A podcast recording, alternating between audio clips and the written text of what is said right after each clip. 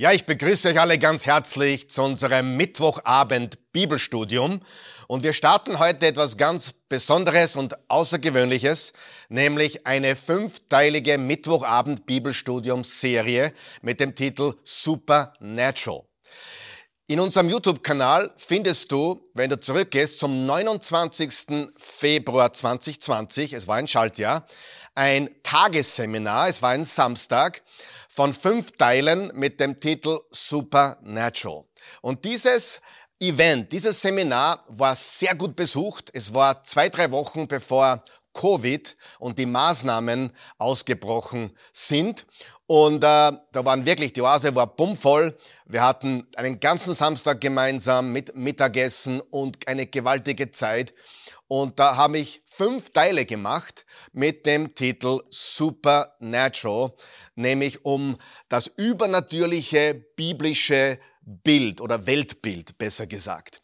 Und wir haben festgestellt, dass dieser Content extrem wichtig ist. Und wir haben auch festgestellt, dass dieser Content leider äh, noch nicht so häufig äh, angeschaut wurde wie unsere anderen Videos.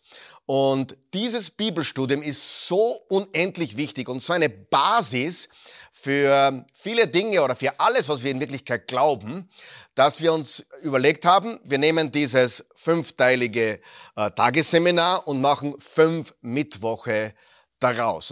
Es geht darum, die Bibel wirklich so zu verstehen, wie sie im Kontext geschrieben wurde, entstanden ist und die Message, die sie uns im Kontext auch geben will. Und einer der Männer, die uns oder auch mich persönlich extrem inspiriert haben und äh, wo ich viel von diesem Content gelernt habe, ist Dr. Michael Heiser, von dem ich im Anschluss an dieses Video noch einiges über ihn erzählen äh, möchte. Äh, aber für jetzt einmal, schnall dich an, verpass keinen dieser fünf Mittwoche. Äh, Supernatural. Es gibt übrigens auch parallel dazu eine Sonntagsserie, die wir gehalten haben. Ich glaube auch mit dem Titel Supernatural. Es gibt also da im Jahr 2020, äh, kurz vor der Corona-Geschichte, Pandemie, Covid und den Maßnahmen, gibt es dieses fünfteilige Seminar und eine Sonntagsserie. Schau dir das auch an, die Sonntagsserie vor allem, und verpasst keiner dieser fünf Teile der nächsten Mittwoche. Ich möchte ein paar Gedanken vorweg schicken. Das Seminar heute heißt Supernatural, was auf Deutsch heißt übernatürlich, also die Wahrheit über die übernatürliche, unsichtbare Welt der Bibel. Wer von euch glaubt, dass das Übernatürliche real ist? Fangen wir mal da an. Ja, ist das Übernatürliche real? Okay. Ich möchte Folgendes betonen. Das Übernatürliche ist genauso real wie das Natürliche, das Irdische. Nur das falsche Übernatürliche, das Fake, kann sehr, sehr gefährlich sein. Und ich möchte euch ein paar Gedanken geben am Anfang, weil ich jetzt die Bibel, das Wort Gottes, und ich glaube, die Bibel ist das hundertprozentige Wort Gottes, und ich schicke auch vorweg, ich glaube, es sind die 39 Bücher im Alten Testament und die 27 Bücher im Neuen Testament. Das ist der vollständige Kanon. Aber jetzt passt bitte auf, was ich sage. Das heißt nicht, dass alle anderen Bücher schlecht sind. Amen. Wer weiß, es gibt auch Geschichtsbücher, da steht Wahrheit drinnen, die nicht in der Bibel sind. Die Bibel ist das Wort Gottes. Aber das heißt nicht, dass die Schreiber der Bibel nicht auch andere Bücher gelesen haben. Die haben sehr wohl auch andere Literatur gelesen. Das waren gebildete Menschen. Die Bibel ist das Wort Gottes. Amen. 39 Bücher im Alten Testament, 27 im Neuen. Der Kanon ist abgeschlossen. Das ist einmal ganz, ganz wichtig. Du hörst heute Vormittag und Nachmittag nichts Neues. Es mag vielleicht für deine Ohren neu sein und auch für deine Augen, was du sehen wirst aber es ist nichts Neues. Das sind nicht meine Ideen. Karl Michael hat grundsätzlich wenig Ideen im Leben. Äh, ich habe wenig Ideen. Das sind nicht meine Ideen. Das ist nicht meine Erfindung. Die Dinge, die wir heute besprechen, sind Experten geprüft. Ich bin lediglich jemand, der die Theologie studiert, der die Bibel studiert, der Dinge zusammenträgt, sagen wir mal zusammentragen, entschlüsselbar macht für den 0815 wichtig. Ich und verständlich macht. Das ist sehr, sehr wichtig. Wenn jemand behauptet, er hat eine neue Offenbarung von Gott, was tun wir dann? Wir laufen davon. Sind wir noch wach? Wir laufen davon. Sagen wir es noch am sichtig sein, laufen davon. Das ist Schwachsinn. Ich muss jetzt sehr vorsichtig sein, was ich sage, weil das ja alles aufgenommen wird und aufgezeichnet wird für später. Aber ich sage es vorsichtig, das ist absoluter Quatsch. Sind wir noch wach? Es gibt nichts Neues. Die Wahrheit ist die Wahrheit und bleibt nicht neu sind. Also was lernen wir dann heute? Wir lernen Dinge, die nicht neu sind, die aber wahr sind. Und du kannst alles, was ich heute sage, in diesen fünf Stunden, hunderte, hast du mich gehört? Hunderte Stunden lang studieren. Ich habe sicher 200 Stunden investiert in das, was ich euch heute mitgeben möchte. Wir werden die Höhepunkte anteasen, wir werden ein paar Dinge auch ins Detail gehen. Aber du kannst jede Stunde, die wir heute hier haben, sicherlich in die Tiefe bohren, Stunden und Aberstunden von Material, die das belegen und beweisen, was du heute hörst. Ist das okay? Nichts Neues, sondern etwas, was du vielleicht noch nicht gehört hast. Sehr, sehr wichtig. Wie gesagt, ich bin 31 Jahre Student der Bibel. Äh, das heißt nicht nur ein Leser der Bibel, sondern ein Student der Bibel. Und ich bin aufgewachsen in, im, im Salzburger Land. Wir sind dann äh, durch eine charismatische Bewegung der katholischen Kirche gläubig geworden, Jesus gläubig geworden. Ich kann mich noch genau erinnern.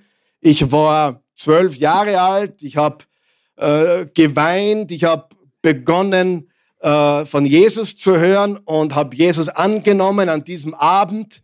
Das war ein Erlebnis, das ich nie vergessen werde. Nur was hat gefehlt? Was hat gefehlt die Jahre danach? Sagen wir es gemeinsam.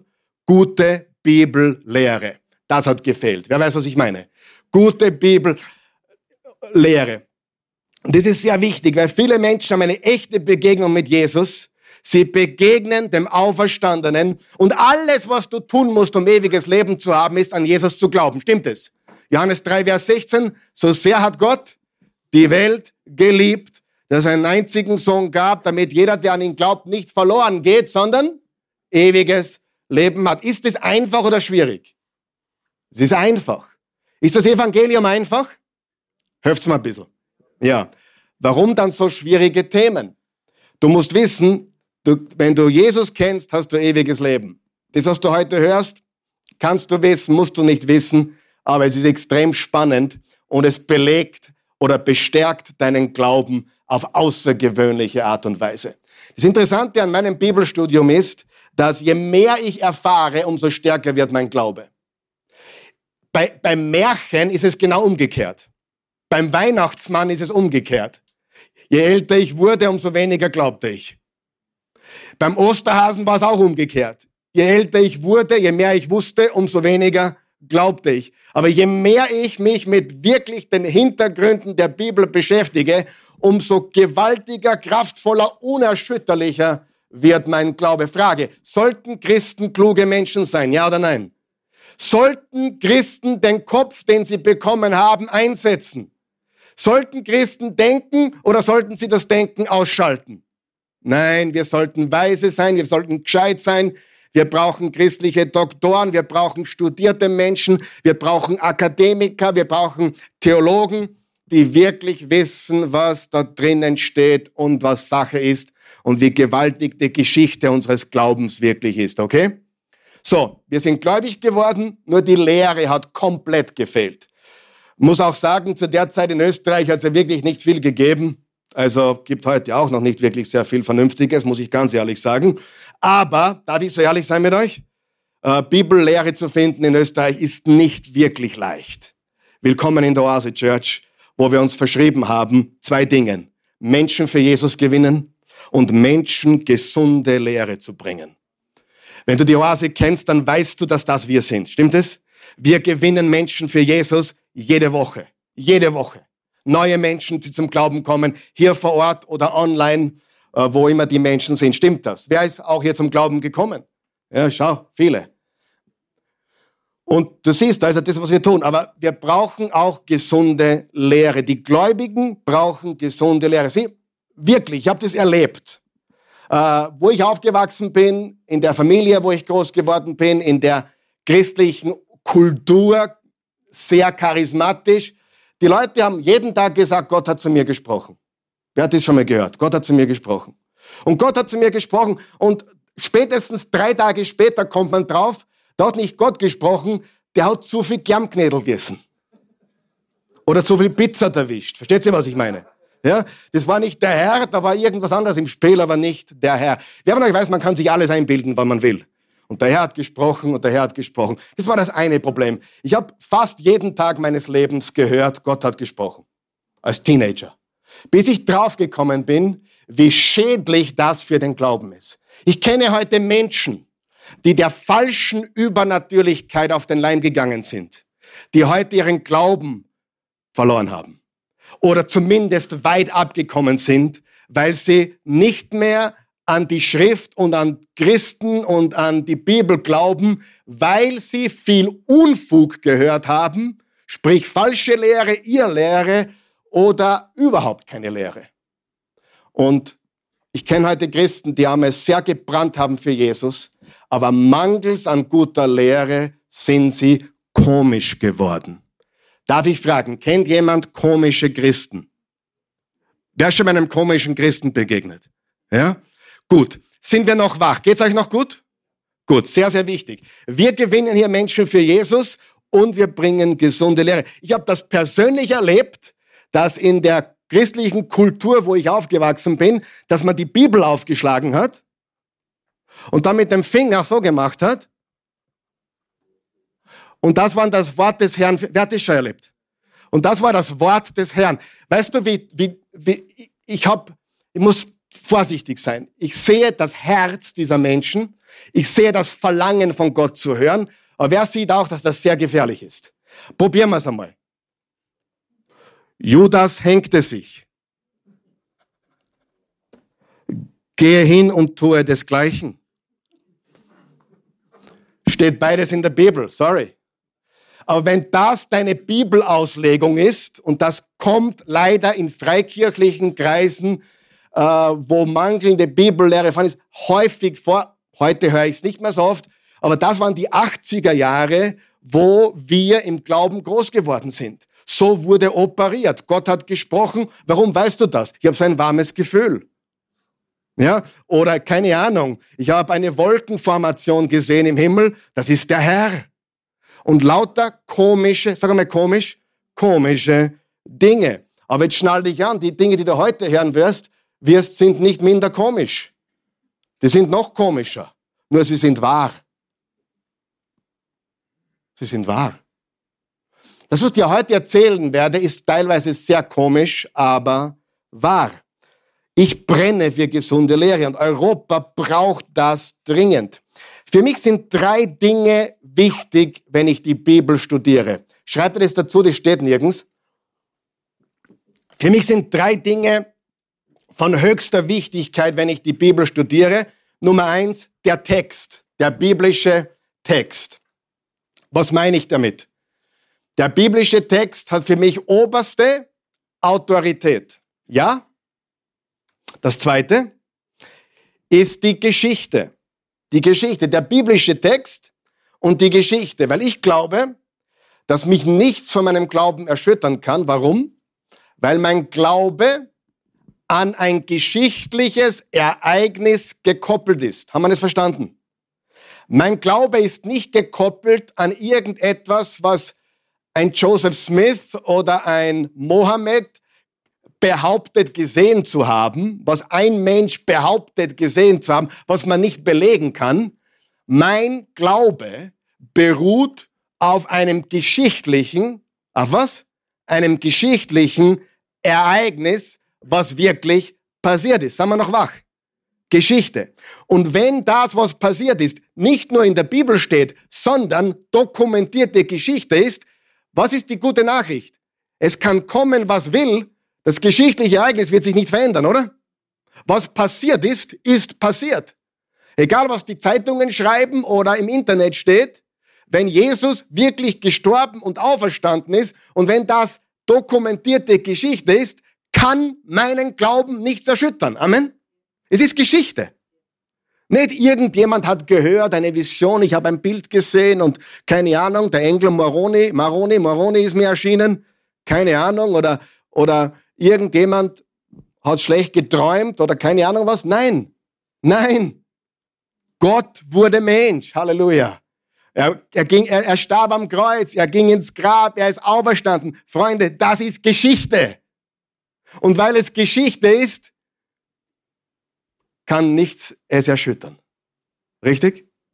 So. Der Text, die Geschichte und der Kontext. Wir müssen lernen, die Bibel auch im Kontext zu lesen und zu studieren. Der biblische Text ist für mich die oberste Autorität. Die Geschichte, die wahre Geschichte ist für mich wichtig. Deswegen bin ich auch mittlerweile ein, ein Geschichts, ähm, geworden, was mich in der Schule nie interessiert hat. Da hat mich gar nichts interessiert in Wahrheit, aber ist ein anderes Thema. Und äh, der Kontext. So, was interessiert mich, wenn ich die Bibel lese? Der biblische Text. Was sagt der Text wirklich? Und das, was steht, steht nun mal. Amen. Das ist der biblische Text. Glauben wir die Bibel? Ja, nein, vielleicht? Ja. Das ist der Text. Das ist der Kanon. Das ist das Wort Gottes. Dann die Geschichte und dann der Kontext, der Zusammenhang. Wer von euch weiß, man kann die Bibel alles sagen lassen, was man will. Alles. Ja? Ich kann die Bibel hernehmen und beweisen, dass Adolf Hitler ein guter Mensch war. Kann ich. Ich kann jedes Thema. Ich kann, gib mir ein Thema, ich gebe dir die Bibelverse, die sagen, was ich sagen will. Amen. Egal was. Kann ich machen. Nur, da muss ich mit der Bibel Dinge tun, die nicht erlaubt sind. Ich muss sie komplett aus dem Zusammenhang reißen. Ich muss Dinge tun, die die Bibel zerstören. Die Bibel ist ein kongruentes Buch von A bis Z, 66 Bücher, 40 Autoren, 1500 Jahre Spanne, 1500 Jahre, aber eine Message. Ohne Widerspruch. Das, Freunde, ist ein übernatürliches Wunder. Halleluja. Mich interessiert nicht, jetzt werde ich einige böse machen heute, aber das wird ein paar Mal passieren heute. Nicht böse sein auf mich, ja? Ich habe euch lieb. Mich interessiert nicht. So haben wir es immer schon geglaubt. Das interessiert mich nicht. Mich interessiert nicht. Aber Pastor, mein Pastor sagt. Oder meine Kirche lehrt. Oder die Baptisten sagen. Oder die Methodisten sagen. Oder die Pfingstler sagen. Oder die Charismatiker sagen. Das interessiert mich Nüsse. Mich interessiert der biblische Text. Mich interessiert die Geschichte, mich interessiert der Kontext und nicht, was deine oder meine oder unsere Kirche über Jahrhunderte, Jahrtausende gelehrt hat. Mich interessiert nicht einmal mehr, was ich vor zwei Jahren gelehrt habe. Nicht falsch verstehen. Ich, mich interessiert, ist es wahr, ist es nicht wahr. Bin ich dem Text treu gewesen damals am 25. Februar 2017, als ich gepredigt habe? Oder bin ich dem biblischen Text nicht treu gewesen? Versteht ihr, was ich sage? Mir geht es um den Text. Und darum sage ich, was du hören wirst, ist nicht neu. Vielleicht hast du es noch nicht gehört, gelernt oder im Zusammenhang so verstanden, aber es ist nicht neu. Für die, die es nicht wissen, die viele, ich bin schwer einordnbar bin nicht einzuordnen. Das gefällt mir teilweise. Ähm, aber eigentlich bin ich ein ganz einfacher Typ. Ich bin ein Jesus-Nachfolger. Was bin ich? Wer ist auch ein Jesus-Nachfolger? Und für mich ist die Bibel exklusiv. Es ist das exklusive Wort Gottes. Ganz simpel. Und ganz ehrlich, wer von euch weiß, Luther war ein cooler Typ. Aber Luther hat die Bibel nicht geschrieben. Luther, Calvin, Zwingli, die ganzen Reformatoren haben gute Sachen gemacht, stimmt es? Aber wurde die Bibel an westliche Menschen geschrieben oder an östliche Menschen? An nahöstliche Menschen. Das heißt, das, was Luther oder Calvin oder wie sie auch heißen, zu sagen haben, mag gut sein, aber ich kann dir sagen, es gibt Kirchentraditionen, die stimmen einfach nicht. Und nicht nur bei den Katholiken, ja, die Katholiken habe ich eh gewusst. Oder die Orthodoxen habe ich auch gewusst. Oder die, die Evangelikalen oder die Charismatiker. Nein, alle haben in ihren Traditionen Dinge, die Traditionen sind. Stimmt es? Ja, ich meine, ich sehe rumänische Christen hier, ich sehe österreichische Christen hier, ich sehe äh, afrikanische Christen hier und viele andere, Müllviertler sehe ich auch.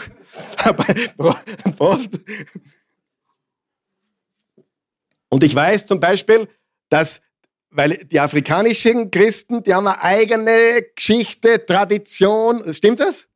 Dann die Rumänen auch, richtig? Und ich sage euch, ihr seid vielleicht sogar aufgewachsen in der Familie. Ich bin jetzt heute, ich bin heute kühn, okay? Ist das okay? Ihr seid vielleicht in einer Familie aufgewachsen, die euch christliche Tradition vermittelt hat, aber nicht die Wahrheit. Kann das sein? Ich meine, für uns Katholiken ist das klar. Also vier Katholiken, ja, eh klar. Jetzt haben wir den echten Jesus kennengelernt und viele in der katholischen Kirche ist vielleicht nicht das, obwohl es katholische Christen gibt. Glaubst du mir? echte Nachfolger Jesu. Ähm, aber wir müssen verstehen, die Traditionen der Kirche, welcher Kirche auch immer, ist nicht der biblische Text. Und wir wollen heute zurückgehen zum biblischen Text. Ist das okay? Ich will ehrlich zu mir selbst sein und ich will euch so weit wie möglich heute die Wahrheit einschenken. Einige werden nicht schlafen können. Und, aber ich will treu sein mir gegenüber, dem Wort Gottes gegenüber und ganz was Wichtiges. Wenn es die Wahrheit ist, wird es uns nicht wehtun. Glaubst du das? Du sagst ja, die Wahrheit tut weh. Ja, aber sie tut gut weh. Was wäre, wenn ich heute draufkomme, dass das, was meine Kirche lehrt, die Tradition meiner Kirche, was ist, wenn ich heute draufkomme, dass das nicht ganz stimmt. Was ist dann? Was tue ich dann? Gehe ich mit der, wichtige Frage, gehe ich mit der Tradition meiner Kirche oder gehe ich mit dem biblischen Text? Womit gehe ich? Darf ich euch ein Beispiel geben? Ich kenne jemanden, der ist in der sogenannten Reformed Church. Das ist der Calvinismus. Ich bin kein Calvinist, keine Angst. Ich bin in keiner Schachtel. Ich bin ein Jesus-Nachfolger und liebe die Bibel. Halleluja. Karl Michael, wo gehörst du dazu? Bist du pfingstlich, baptistisch? Was ist das? Was? Ich bin ein Nachfolger Jesu. Neulich schrieb mir jemand ein E-Mail und sagt, wo gehört ihr dazu? Und er, er listet ja auf Pfingstler, Charismatiker, Evangelikal, so. Und ich schrieb zurück, mein Name ist Karl Michael Pilsel, Jesus-Nachfolger, komm uns mal besuchen, du wirst dich wohlfühlen. Der schrieb zurück, wow, endlich. Wirklich. So ungefähr lief dieses E-Mail. Endlich. Wer von euch weiß, wir, wir, wir, jeder in der Schachtel glaubt, er ist in der richtigen Schachtel. Ist interessant, du hast zwei Seiten konträr. Komplett konträr in einem, innerhalb des Christentums. Und die einen sind sich hundertprozentig sicher, dass das, dass das so ist. Und die andere Gruppe sagt, na, es ist so und beide sind überzeugt, sie haben 100% recht. Wer hat recht? Gehen wir zurück zum biblischen Text. Seid ihr noch wach? Wenn jemand Fragen hat, bitte aufschreiben. Nicht, wir werden die, die, die, den Flow nicht unterbrechen, schreib sie auf. Wenn heute noch Zeit bleibt, werden wir diese Fragen beantworten. Wenn heute keine Zeit mehr bleibt, dann werden wir zu verschiedenen Themen noch zusätzliche Mittwochabende veranstalten. Zum Beispiel, wenn du nach dem heutigen Tag eine Frage hast, die so interessant ist, dass sie eine eigene Session braucht, dann machen wir Mittwoch draus, okay? Und stellen das auf YouTube, damit es jeder sehen kann. Das heißt, wir werden nichts auslassen. Aber ich befürchte, heute wird wieder mal nicht alles behandelt werden, aber wir werden bohren, bohren, bohren, bohren, bohren. Und wir haben jede Menge Zeit und die Mittwoche werden wir dafür auch nutzen, okay? Also schreib deine Fragen auf und gib mir bitte auch Ideen, wenn du sagst, okay, ich möchte gerne zu diesem Thema eine Bibelstunde haben, dann machen wir eine ganze Bibelstunde draus.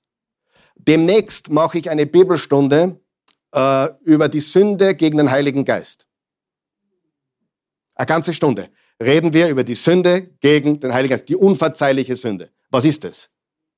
Ganze Stunde. Das kommt demnächst in den nächsten drei, vier Wochen auf Mittwochabend. Kannst du live zuschauen oder später anhören. Also wir machen wirklich Themen, die daraus entwachsen. Und das Problem ist, wir haben am Sonntag, irgendwann im Sonntag im Oktober oder November begonnen mit dieser Serie.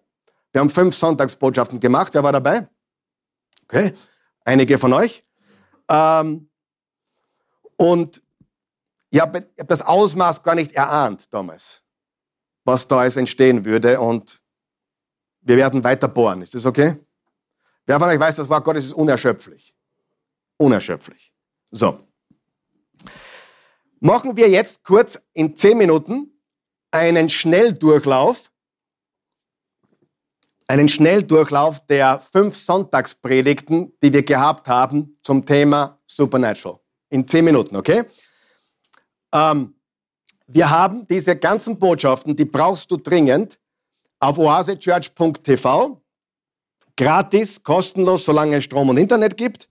Und wir haben eine eigene Webseite kreiert, www.unsichtbarewelt.com. Da sind alle fünf Sonntagspredigten drauf. Da sind einige Links drauf, die interessant sind. Und die wird jetzt ständig gefüttert mit diesen Themen, die wir besprechen. Die unsichtbare Welt.com. So. Schnelldurchlauf der fünf Sonntagsbotschaften. Die Bibel erzählt eine komplette Geschichte von Anfang bis zum Ende. Die Bibel ist eine einheitliche Geschichte, die zu Jesus führt und zu meiner Bestimmung. Und die Bibel ist ein übernatürliches Buch. Was ist die übernatürliche Geschichte der Bibel? Erstens die Schöpfung, zweitens die Rebellionen, Mehrzahl, Genesis 3, Genesis 6, Genesis 11. Wir haben den Sündenfall, wir haben die Beschleunigung des Bösen und wir haben die Zerstreuung zu Babel. Okay? Drei verschiedene Events. Und dann die, der dritte Akt sind König Jesus und sein Reich. Und viertens die neue Schöpfung. Was haben wir gelernt? Es hat mit Eden begonnen und es wird mit Eden enden. Es beginnt, es beginnt mit einem Garten und es endet mit einem neuen Himmel und einer neuen Erde. Was war eigentlich, hört jetzt ganz, das ist was Neues jetzt. Also nicht neu, aber habe ich noch nicht besprochen, glaube ich. Was war eigentlich die Aufgabe von Adam und Eva, den Menschen, den ersten Menschen? Der, der Garten Eden war ja nur ein kleiner geografischer Raum. Wir wissen, wo der war. Beim Euphrat, beim Tigris da drüben, heutiges Mesopotamien. Ja? Dort war der Garten von Eden. Der Auftrag war, geht hin in alle Welt. Das heißt, eigentlich war der Auftrag, Eden global zu machen. Nur, da kam etwas was? Da kam etwas dazwischen. Und deswegen ist das nicht passiert, aber hat Gott seinen Plan aufgegeben. Nein. Was lesen wir in Offenbarung 21 und 22? Ein neuer Himmel, eine neue Erde, jede Träne wird weggewischt, alles mache ich neu. Plan A ist ein globales Eden. Vergleich die ersten beiden Kapitel der Bibel mit den letzten beiden Kapiteln der Bibel. Das war die erste Botschaft. Die zweite Botschaft war, was wollte Gott auf Erden? Ein globales Eden. Frage Nummer eins. Was wollte Gott auf Erden? Eine irdische Familie für immer in Gemeinschaft mit ihm. Ist, besteht der Plan immer noch? Ja. Frage Nummer zwei. Warum hat Gott uns gemacht? Weil er uns unbedingt braucht. Nein. Gott braucht dich nicht, Gott will dich. Ich hätte keines meiner sechs Kinder gebraucht, aber ich will sie alle. Richtig? Ich brauch's nicht, aber ich will sie. Gott braucht dich nicht, aber er will dich. Gott ist Liebe, steht im 1. Johannes 4, Vers 8 und 16. Frage Nummer drei, was war Eden? Eden heißt Wonne oder Paradies. Und das ist Gottes Plan, auch immer noch. Frage Nummer drei, was ist das Ebenbild Gottes? Das Ebenbild Gottes ist der Mensch. Nicht dein Hund, so lieb er ist, und nicht deine Katze, und auch nicht der Orang-Utang in Schembrunn, sondern das Ebenbild Gottes ist der Mensch. Ja, aber das, aber er benimmt sich ja ganz anders, richtig. Der Mensch benimmt sich schrecklich, aber das ändert nicht, wozu er berufen ist. Ja? Frage.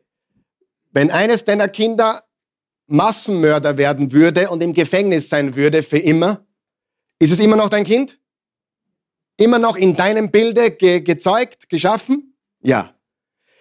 Das Ebenbild Gottes ist nicht, was wir tun, sondern wer wir sind. Was wir sind. Was wir sind. Und wir sind Ebenbild. Der schrecklichste Mensch auf Erden ist Ebenbild Gottes. Er lebt's nicht. Der, der Fötus im Bauch der Mutter ist Ebenbild Gottes. Der Mensch am Sterbebett, der gar nicht mehr weiß, dass es ihn gibt, ist Ebenbild Gottes. Ja. Die dritte Botschaft war Gott und Söhne. Wir haben darüber gesprochen und das ist heute ein großes Thema. Es gibt übernatürliche Kinder Gottes Bevor Gott uns Menschen in seinem Bilde schuf, hatte er bereits eine Familie. Das heißt, in Eden war Gott, Adam und Eva, aber es war eine Vielzahl von himmlischen Wesen. Es waren Cherubim dort, es waren Seraphim dort, es waren Gottes Söhne, nennt sie die Bibel auch dort. Es waren Engel dort, richtig?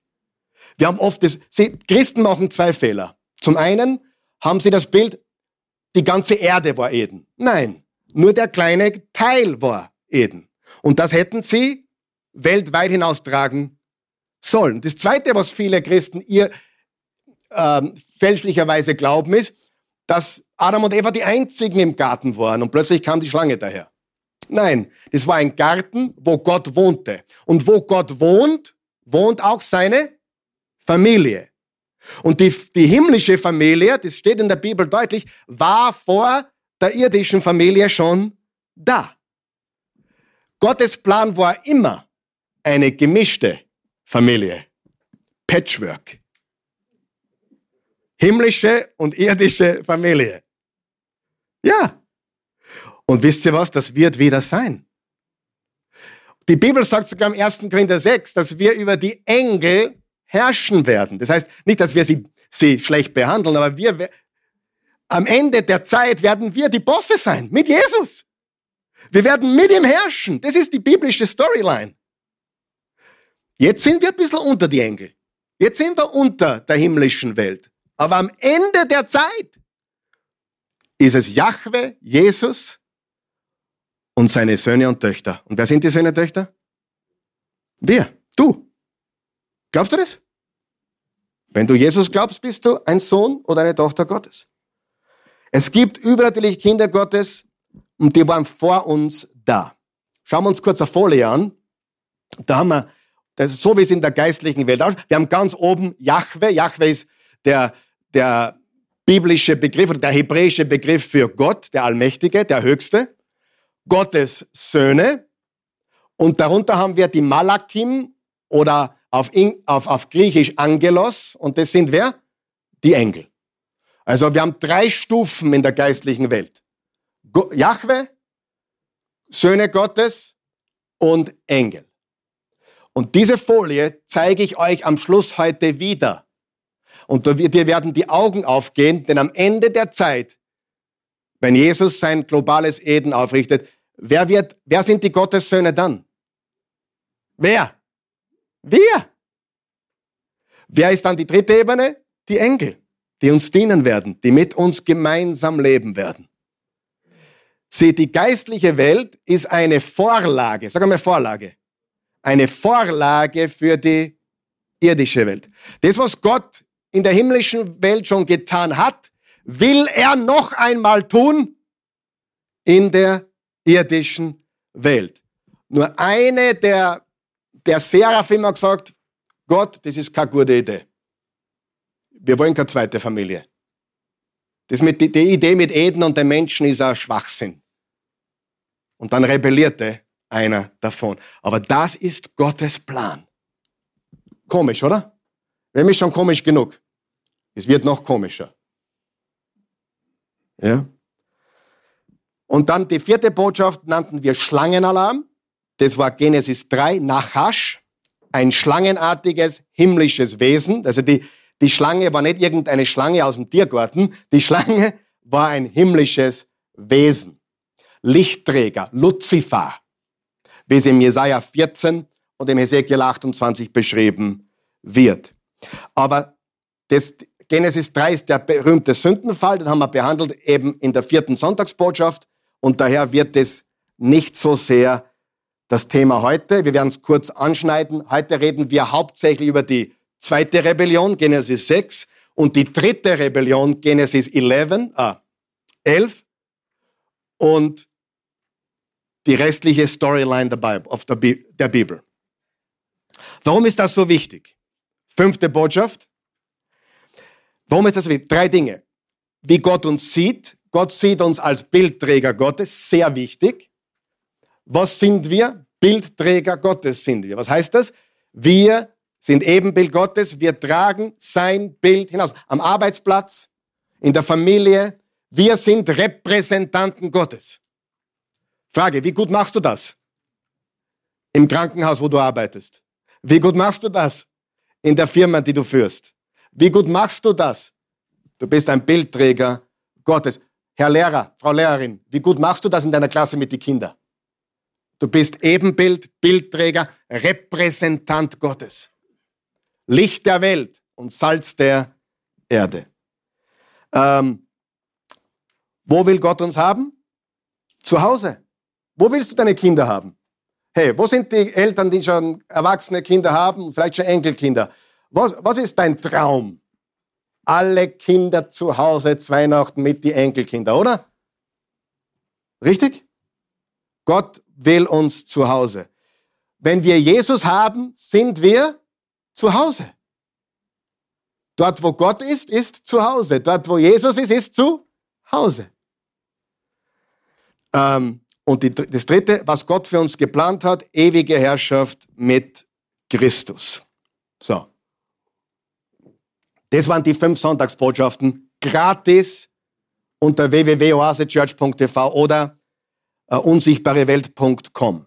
Jetzt möchte ich jemanden Danke sagen, der mich sehr geprägt hat die letzten zwei, drei Jahre.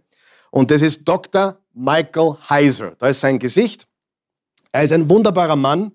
Er ist ein amerikanischer Bibelwissenschaftler und christlicher Autor. Sein Fachgebiet ist die übernatürliche Welt der Bibel, nämlich die göttliche Ratsversammlung und die Hierarchie der spirituellen Ordnung. Er ist Exekutivdirektor der School of Ministry der Celebration Church in Jacksonville, Florida. Vorher war er der, der Leiter der, des Unternehmens, was die Logos Bible Software herausgegeben hat, wo du die Bibel in Hebräisch und Griechisch studieren kannst. Ja? Logos Bible Software.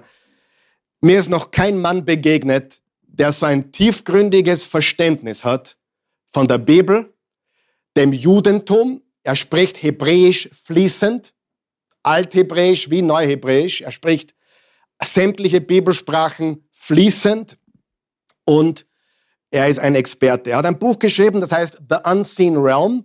Bleiben wir da mal kurz stehen. The Unseen Realm, äh, wie heißt noch ein Untertitel?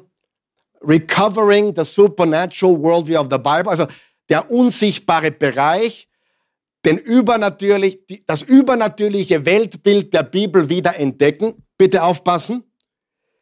Wenn du nicht, nicht gescheit Englisch kannst, dann vernichtet dich dieses Buch, ja?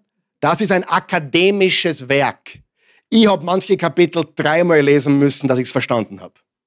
Das ist kein keine gute Nachtlektüre. Das ist ein Buch von 400 Seiten mit Fußnoten, mit Fußnoten, mit Fußnoten, mit Quellenhinweisen, noch und nöcher. Dr. Michael Heiser hat eine Webseite mit über 6000 Quellen für das, was er behauptet. Und viele Dinge von ihm, hab, vieles von ihm, Großteil von habe ich von ihm gelernt und übernommen. Okay? Äh, er hat geschrieben, äh, weil das so schwer zum Lesen ist. Ich meine, man kann's, ich kann's lesen. Ja, ich bin nicht so dumm, bin ja wieder nicht. Ja, ich konnte es okay lesen, aber manche Dinge musste ich zwei, dreimal lesen. Es ist nicht einfach zu lesen, weil Englisch deine zweite Sprache ist. Aber wenn du Englisch fließend sprichst und muttersprachlich sprichst, dann studier das und geh in die Tiefe. Aber, und das ist die gute Nachricht, er hat ein zweites Buch herausgebracht, Supernatural. Und dieses Buch hat er geschrieben, um die wichtigsten Dinge zusammenzufassen und für den normalen Bürger leserlich zu machen. Habe ich auch gelesen. Und hier ist die ganz gute Nachricht. Dieses Buch gibt es auf, auf Deutsch. Und dieses, noch eine bessere Nachricht. Dieses Buch gibt es auf Deutsch gratis. Heute. Ist das nicht cool? So. Und da, schau, das Buch, ich habe das Buch zweimal gelesen. Ich hab das, das, das, das akademische Werk habe ich eineinhalb Mal gelesen und dann ist mir die Luft ausgegangen. Ja? Aber äh, ich habe studiert. Dieses Buch gibt's auf Deutsch und du kannst auf unsere Website, ah, da kannst, da ist der Link, kannst auch äh, fotografieren, ich weiß nicht, wie das funktioniert, das Ding, das, das, das, das Kastel da, keine Ahnung, was das ist. Das ist ein, ein Zeichen des Teufels. Nein, Spaß! Nein, nein, nein, nein, natürlich nicht. So, wenn du es nicht runterladen willst, du, wir haben 15 Stück kopiert und dafür nehmen wir drei Euro heute. Einfach für, für einen Kopierer und Papier, ja. Also um drei Euro kannst du sie auch mitnehmen, aber lade es dir kostenlos hier über diesen Link herunter. 140, 150 Seiten, einfach zum Lesen. Und weißt du, was noch wichtig ist? Super übersetzt. Als Übersetzer weiß ich das. Es gibt so viele englische Bücher, die lausig übersetzt sind. Glaubt's mir das? Super übersetzt von einem deutschen Theologen. Hervorragend. Okay? Sind wir noch wach? Wäre mir schon langweilig? Wehe, du zeigst auf. Äh, wenn du der englischen Sprache wirklich mächtig bist, und ich muss das leider betonen, es gibt im Deutschen wirklich wenig. Europa hinkt heftig hinterher. Wisst ihr das? Wenn du der englischen Sprache mächtig bist, dann bohr in die Tiefe bei Dr. Heiser. Der hat, zu dem, was du heute lernst, kann der 200 Stunden durchreden.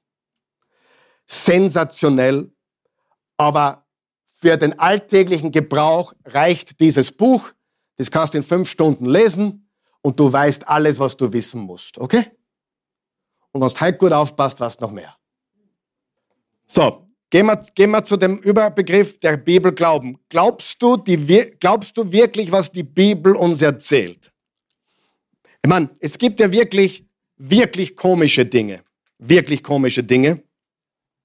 Manches klingt wirklich strange, äh, besonders für moderne Ohren, für die moderne Welt. Und wenn ich sage übernatürlich, meine ich nicht Jesus kam auf die Erde, starb auf einem Kreuz und ist wieder auferstanden. Als Christen glauben wir das, oder? Das glaubt schon jeder, oder? Ja? Hey, glauben wir, dass Jesus auferstanden ist? Ist nichts Alltägliches, oder? Also, ich glaube, jeder Bestatter wird mir bestätigen, sowas gab es seitdem nie wieder. Oder? Was wissen alle Bestatter? Die Toten bleiben drin. Das wissen sie, ja. Aber was ist mit Jesus? Jesus ist auferstanden. So. Die jungfräuliche Geburt, na, ist auch nicht von schlechten Eltern, oder? Puh. Ich meine, die jungfräuliche Geburt ist auch. Als Christen glauben wir das. Das war so. Da hat kein männlicher Same mitgespielt. Für Gott ein Klacks, aber für uns Menschen komisch. Der Auszug aus Ägypten durchs Rote Meer. Wirklich stattgefunden. Links, rechts, Wassermauer durchmarschiert. Waren wir durch, Wasser kam wieder zusammen, bumm, alle anderen waren hin. So war das. Die Ägypter. Christen glauben das. Wir glauben das. Aber was für einen Glauben hätten wir, wenn wir das nicht glauben würden? Was für einen Glauben hätten wir, wenn wir nicht an das Übernatürliche glauben würden, oder? Haben wir keinen Glauben. So. Aber heute wirst du Dinge hören, die hörst du in keinem Gottesdienst und in keiner christlichen Gemeinde.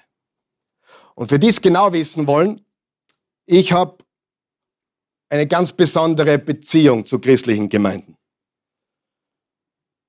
Ich bin kein großer Freund von Churchianity. Der hat seine Suppen und der hat seine Suppen und der hat seine Suppen. Ich versuche mit allen auszukommen. Aber ich lasse mich nie in eine Schachtel stecken. Nie. Jeder, der mich kennt, weiß das. Du wirst nicht aus mir rauskriegen, der Karl Michael ist Pfingstler oder Charismatiker oder Baptist oder Methodist oder Katholik oder Polizist oder irgendwas. Das wirst du nicht herauskriegen. Du wirst es nicht. Ich bin ein Nachfolger Jesu. Punkt. Und ich glaube an die Exklusivität der Bibel. Und wenn Luther was Falsches gesagt hat, dann hat er was Falsches gesagt. Und das traue ich mir auch in den Mund nehmen. Weil Luther hat die Bibel nicht geschrieben und Luther ist nicht Jesus. Haben wir das verstanden? War die Reformation super? Ich glaube ja. Aber die haben selber dann nicht mehr gewusst, genau was glauben. Luther ist ein bisschen komisch geworden dann am Schluss. Ja? Also, wir müssen eines verstehen. Unsere christliche Tradition ist nicht der Maßstab für biblische Auslegung. Der Text, die Geschichte und der Kontext. Sagen wir das gemeinsam. Der Text, die Geschichte und der Kontext. Und deswegen haben wir so einen Haufen an verschiedensten Gruppierungen, die unterschiedliche Dinge glauben. Wir freuen uns natürlich, dass in den meisten Fällen der gemeinsame Nenner in Ordnung ist. Wer ist der gemeinsame Nenner? Jesus. Daran freuen wir uns. Aber dass rundherum viel Verwirrung ist und viele nicht wirklich eins sind in ihrer Theologie, ist kein, kein Geheimnis, oder? Werden wir alle eins werden in der Theologie? Nie. Aber können wir eins sein in Jesus? Ja. Können wir eins sein in Liebe? Ja. Aber die Dinge, die wir heute anschauen, sind augenöffnend. Ich gebe euch einmal gleich mal das erste Beispiel von einer Passage, die extrem, oder wie die Wiener sagen würden, ur, urkomisch ist. 1. König 22. Da geht es um Ahab. Ahab war neben Manasse wahrscheinlich der schlimmste König in ganz Israel, im ganzen Nordreich. Und es ging darum, ob sie Ramoth in Gilead erobern sollen. Und Ahab sagt, ähm, Josaphat, Josaphat war der südliche König, Josaphat, bist dabei, gehst mit mir, lass uns Ramoth in Gilead einnehmen. Und Josaphat sagt im Vers 5, die steht nicht da vorne, hört's zu, Josaphat zum König von Israel, du solltest aber zuerst fragen, was Jahwe dazu sagt. Da ließ der König von Israel die Propheten kommen, 400 Mann. Die 400 Mann haben ihm nur das gesagt, was er hören wollte. Warum hat er sie immer diese 400 Mann geholt? Die haben ihm immer nur gesagt, was er hören wollte. Gibt es heute solche Menschen? Ja. Dann äh, sagt Josaphat, Gibt es sonst keinen Propheten Jahwes mehr, außer diese 400, die wir fragen können? Und dann sagt Ahab folgendes, das ist lustig, das ist auch den Humor, pass auf. Es gibt schon einen, durch den man Jahwe befragen kann, erwiderte der König, Ahab. Aber ich hasse ihn, weil er mir niemals Gutes, sondern immer nur Schlimmes prophezeit. es ist Micha ben Jimla. Also mit anderen Worten, ja, es gibt, ich, ich höre immer auf die 400, weil der eine da, der wahre Prophet Gottes, der sagt mir immer Sachen, die ich nicht hören will. Ist das nicht lustig? Ich finde das genial lustig. Ah. Und dann, dann kommt dieser Micha, dieser wahre Prophet, und, äh, und äh, der Bote, der Micha holen wollte, Vers 13, sagte zu ihm unterwegs, hör zu, Micha, hör bitte, Micha, hör zu.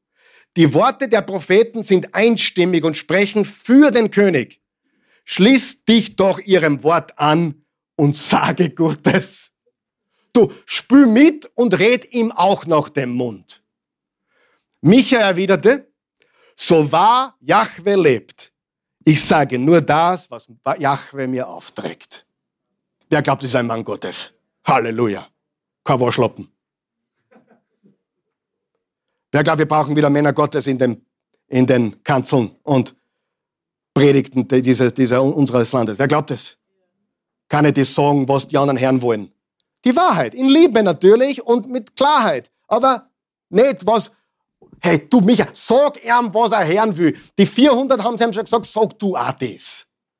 Sagt, nein, ich sage, was Jahwe sagt. Und dann, jetzt kommen wir zu, diesem, zu dieser Passage. Micha aber sprach, darum höre das Wort des Herrn. Ich sah den Herrn auf seinem Thron sitzen und das ganze Heer des Himmels bei ihm stehen.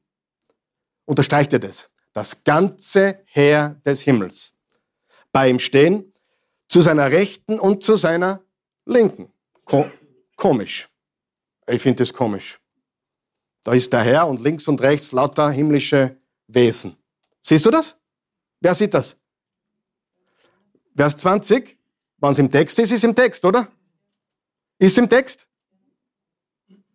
Sind das Gespenster? Ist das Einbildung? Oder sind das echte Wesen? Ich sag, was ist, es ist. Im, Im Hiob 38 steht, Vers 6, wo Gott zu Hiob sagt, wo warst du, als ich die Erde schuf und die Gottessöhne jauchzten. Kennst du denn das? Das heißt, bei der Schöpfung, bei der Schöpfung, so wie wir sie im Genesis kennen, waren die himmlischen Wesen der Familie Gottes bereits da. Vers 20. Und der Herr sprach, jetzt, wer will Ahab betören, dass er hinaufzieht und bei Ramoth in Gilead fällt? Einer sagte dies, der andere sagte das. Also Gott führt eine Konversation mit wem? Mit seinen himmlischen Geistern. Siehst du das? Und es geht darum, Gott hat beschlossen, dieser böse König Ahab muss sterben. Aber wie machen wir es? Wie soll man das bewerkstelligen, dass passiert? Das ist die Diskussion. Vers 21. Da trat ein Geist hervor. Übrigens, ich lese immer noch die Bibel, gell? Was trat hervor? Unterstreicht er das? Ist es der Heilige Geist? Ist es ein Engel? Ist es ein Dämon? Er es, da trat ein Geist hervor und stellte sich vor den Herrn und sprach, ich will ihn betören. Und der Herr sprach zu ihm, womit? Und er sprach, ich will hingehen und ein Lügengeist seinem Munde als einer Propheten. Er sprach, du sollst ihn betören und du wirst es auch ausführen. Geh hin und mach es so. Und nun siehe, der Herr hat einen Lügengeist in den Mund aller dieser Propheten gelegt und der hat ein Unheil über dich geredet. Na okay, das ist jetzt keine leichte Passage zum Auslegen. Ich finde sie einfach, aber es geht um einen Punkt hier. Was sehen wir hier? Wir sehen hier Gott in einer Versammlung mit wem? Mit himmlischen Herrschern, oder? Steht es da? Oder steht es nicht da? Gut. Die Elberfelder sagt, das Herr des Himmels. Die Hoffnung für alle sagt, himmlischer Hofstaat. Die NLB sagt, also die Neue Leben Bibel, himmlische Herrscharen. Und die GNB, die Gute Nachricht Bibel sagt, das ganze Herr der Engel oder Himmelsgeister. Du sagst, aha, Gott hat eine Entscheidung getroffen und hat Rat, sag einmal Rat, einberufen mit wem? Mit diesen himmlischen Wesen. Frage, Zwischenfrage, warum? Braucht Gott das? Nein. Warum tut er das? Wenn Menschen mich jetzt fragen, braucht Gott das? Kann er nicht, weiß er nicht alles von A bis Z und was, äh, kennt er nicht alles, was ist, war und sein wird und war? Ja, ja, ja. Zwischenfrage. Braucht Gott dich? Warum hat er dich? Weil er will. Was ist Gottes größtes Verlangen? Familie. Kinder. Gemeinschaft. Neulich war ich zu Hause, ich habe das eben der Sonntagspredigt erzählt, und die Christi war in Amerika, ich war home alone mit den Kids, und äh, ich war nicht Kevin alleine zu Hause, aber ich war Karl Michael alleine mit Kindern zu Hause und, und Enkelkind und die waren alle da und ich habe fleißig gekocht. Sechs, fünf, sechs Tage habe ich fleißig gekocht für die Kleinen und äh, sie haben überlebt. Äh, und und, und ähm, dann waren alle beieinander und habe gesagt, du, wollen wir uns etwas zum Essen bestellen? Sagen wir das gemeinsam. Wollen wir uns etwas zum Essen bestellen? Gute Frage, oder? Ich frage in die Runde. Was war die Antwort? Ja, ja, ja. So. Wer hat bestellt und bezahlt?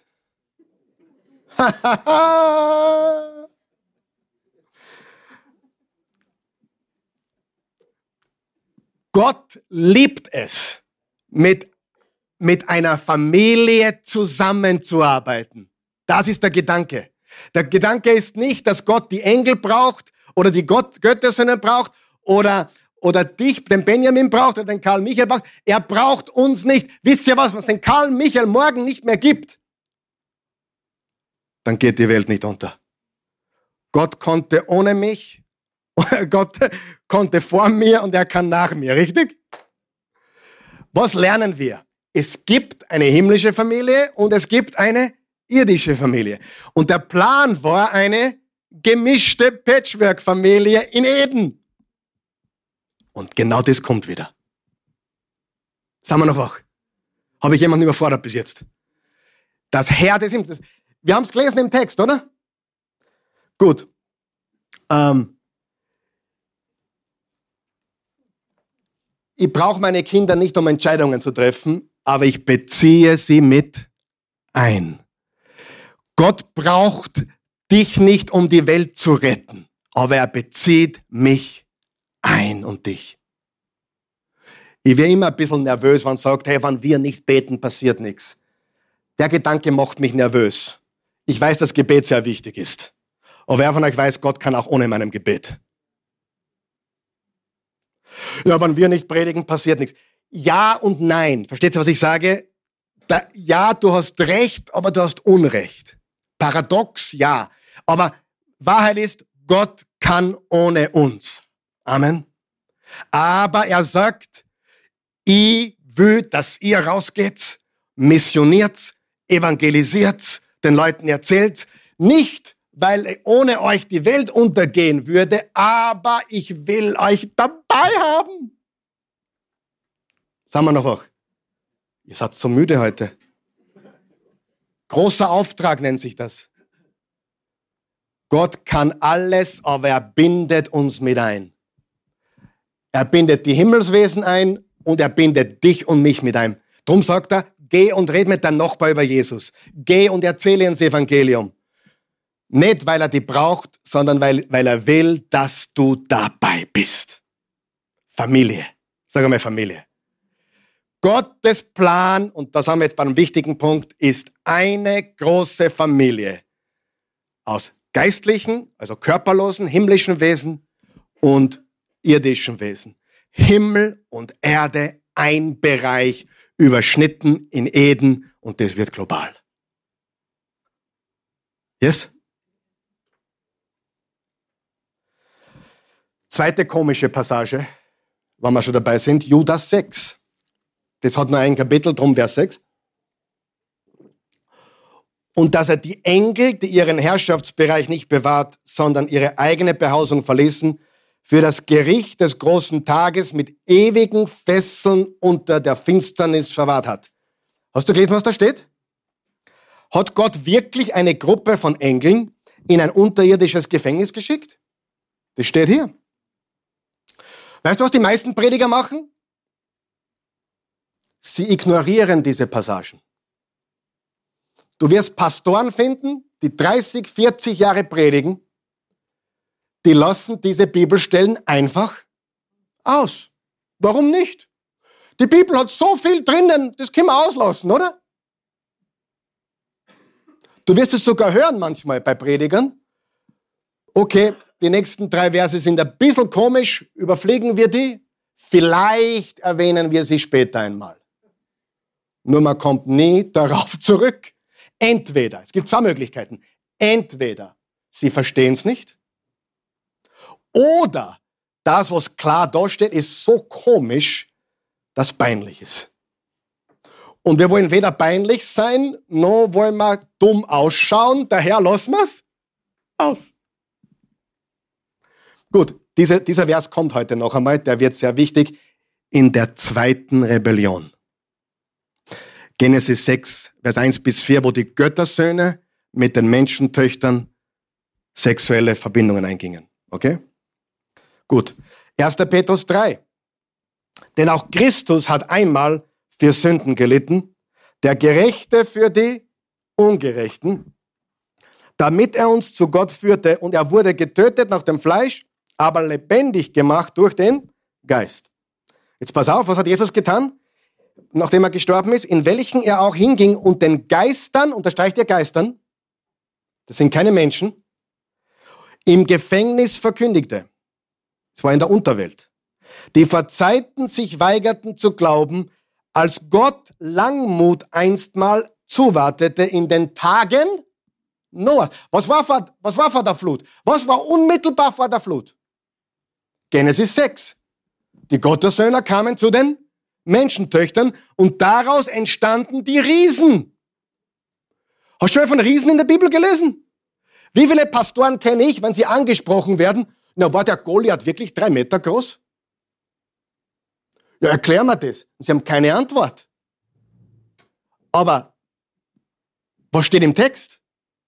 War Goliath drei Meter groß, ja oder nein? Hatte er Brüder, die auch so groß waren? Gab es andere Riesen wie die Nephilim und Rephaim und Anak? Was haben die Kinder Israel, Josua, Kaleb und die anderen zehn gesehen, als sie das Land ausspioniert haben? Wir sehen die Riesen dort. Die Nachkommen Anak, Anakim, Rephaim, Nephilim. Und wir waren in ihren Augen wie Heuschrecken. Frage. Was tust mit der Bibelstelle? Gut, aber dieser 1. Petrus 3 bezieht sich auf das. In den Tagen Noahs, während die Arche zugerichtet wurde, also direkt vorher, in der wenige, nämlich acht Seelen, hindurchgerettet wurden durch das Wasser. Wer sind diese Geister und wo sind sie jetzt? Das ist eine wichtige Frage. Wir haben uns anschauen. 1. Korinther 6, Vers 3. Wisst ihr nicht, dass wir Engel richten werden? Wie viel mehr die Angelegenheiten dieses Leben? Paulus sagt zu den Korinthern, Ihr Christen solltet vernünftig umgehen mit dem Leben der Runden. Wisst ihr nicht, dass der Tag kommen wird? Da werden wir als gläubige Christen über die Engelswelt äh, herrschen, richten, verwalten, Gutes tun. Ja, herrschen heißt nicht Böses. Herrschen im Sinne von Jesus ist immer was Gutes. Amen. Wir herrschen im Namen Jesus, nicht Böses. Wir sind Teil einer großen Familie. Da gibt's die Geschichte von Elisa im zweiten Könige 6, wo er gegen Syrier, Syrien kämpfte und sein Diener hat Angst gehabt. Aber Elia hat gewusst, da sind Herrscharen rundherum. Kennt ihr die Geschichte? Und er hat gebetet, öffne ihm die Augen. Und dann hat plötzlich der Knecht gesehen, ein ganzes himmlisches Heer rundherum.